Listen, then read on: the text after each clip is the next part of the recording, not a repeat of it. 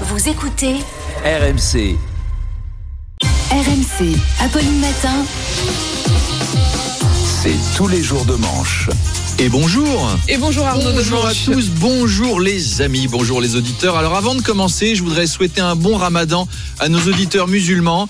Euh, ça démarre et beaucoup de médias l'ont annoncé cette année, même sur CNews, on l'a entendu. Mais c'est normal, chez eux, ils ont Jean-Marc Morandini qui est pratiquant, il se fait un jeûne régulièrement. Donc on peut on peut dire bon ramadan. Alors, sinon j'espère que tout le monde va bien en cette veille de week-end. C'est le premier week-end de printemps, on va pouvoir aller se promener. Prenez ma main, Apolline. Oh, je Et cours allons- avec vous dans les champs. Allons gambader sous le soleil et regarder la nature se réveiller au but de Chaumont. Mais quel est ce doux parfum qui nous met les larmes aux yeux C'est un gaz lacrymogène que monsieur le CRS lance sur le manifestant. Oh, regardez Un cégétiste s'envole dans les poubelles et Ratatouille le rat et sa famille sortent pour nous dire bonjour. Coucou les surmulots C'est le printemps Des pêches et des marrons fleurissent dans tous les cortèges. Bah oui, hein, c'est toujours la contestation. Vous avez vu le score d'Emmanuel Macron après son interview télé? 8% des gens pensent qu'il a été convaincant. Il fait l'unanimité contre lui. Franchement, je comprends pas que les électeurs de gauche n'aiment pas Macron. Vraiment, ça fait 40 ans que la gauche est divisée. Grâce à Macron, pour une fois, elle est réunie comme jamais. Emmanuel Macron aura plus fait pour la gauche que Jospin, Mitterrand, Josiane Balasco et Télérama réunis. Alors, il y en a un qui est dans l'œil du cyclone, c'est Gérald Darmanin. On a tous été choqués par certaines vidéos de violences policières diffusées sur les réseaux sociaux ou dans les médias. Il est questionné à l'Assemblée sur le sujet et il se démonte pas, hein, il répond. Hein. Et Monsieur le député, j'entends vos préoccupations et j'espère que vous aurez la même considération pour les policiers qui ont été blessés aussi. Je viens justement de rendre visite à l'hôpital à un CRS qui s'est tordu une cheville en shootant dans un SDF. Euh, la vidéo du SDF, vous l'avez vue, je pense qu'elle a choqué tout le monde. Mais soyons équilibrés. 123 policiers ont été blessés et il faut dénoncer aussi l'augmentation de la violence. Hier, le commissariat et la sous-préfecture de Lorient ont même été dégradés. Euh, c'est dommage parce que la sous-préfecture de Lorient, c'est beau. Mm. Pour les amateurs d'architecture administrative comme Manu Le Chip, euh, on dirait un petit peu l'hôtel des impôts de Maubeuge. Ah oui, quoi. on est là-dessus quand même. Alors, Mm. j'ai vu des photos des dégradations à Lorient. J'ai dit à Pierre, notre rédacteur en chef, la vache, ils sont pas allés de main morte, c'est ravagé, quoi. Il m'a dit non, ça c'est les photos de Lorient avant. On voulait, on voulait, on voulait illustrer le avant-après. La photo après, c'est celle qui est là. Eh ben, c'est pas tellement pire au final.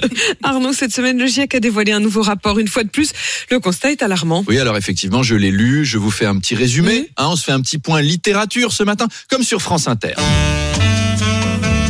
Bonjour, bienvenue dans l'After Livre sur RMC.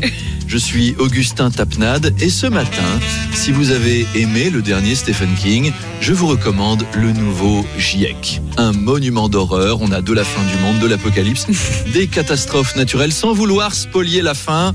Ne vous attachez pas trop aux personnages. Netflix envisage une adaptation avec Pedro Pascal en chemise en jean qui accompagne quelqu'un, un petit peu comme dans Mandalorian où il accompagne bébé Yoda ou dans Last of Us où il accompagne une petite fille qui ressemble à Anne Roumanoff. Il faut avoir vu la série pour comprendre la vanne. Alors il y a de l'action, les amateurs de gore seront servis, ça meurt de soif, de froid, de faim, de chaud, de la guerre. Bref, c'est un très bon livre qu'on conseille à tous les dirigeants de la planète. Mais comme ils n'ont pas lu les 285 premiers tomes, ça m'étonnerait qu'ils prennent la série en route, ces gens-là. Arnaud, il y a Joe Star qui vient de signer euh, la carte d'un grand restaurant. Voilà, et alors à l'inverse, Cyril Lignac vient de finir un album de rap conscient.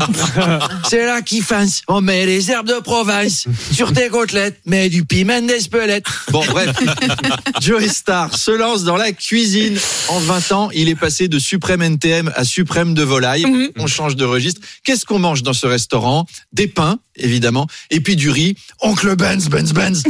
Alors, il paraît que c'est très bon, hein les critiques sont excellentes et en même temps c'est normal. Tu sors du restaurant, t'as Joe Star qui te demande alors t'as aimé? Tu vas pas lui dire euh, bah, c'est un peu trop salé.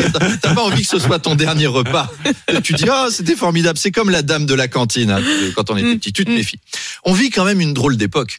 En 2023, Joe Star devient chef d'un restaurant haut de gamme et c'est Emmanuel Macron, un banquier d'affaires fan de Valéry Giscard d'Estaing, qui fout le feu au pays. Emmanuel Macron, il nous met la fièvre sociale pendant des heures, des mois, des années. La semaine prochaine s'annonce très chaleureuse d'ailleurs. Allez, bon Chaleureuse. week-end. Bon week-end à tous. Chaleureuse. Et à lundi. C'est le mot. Arnaud Demange tous les matins à 7h20 et 8h20.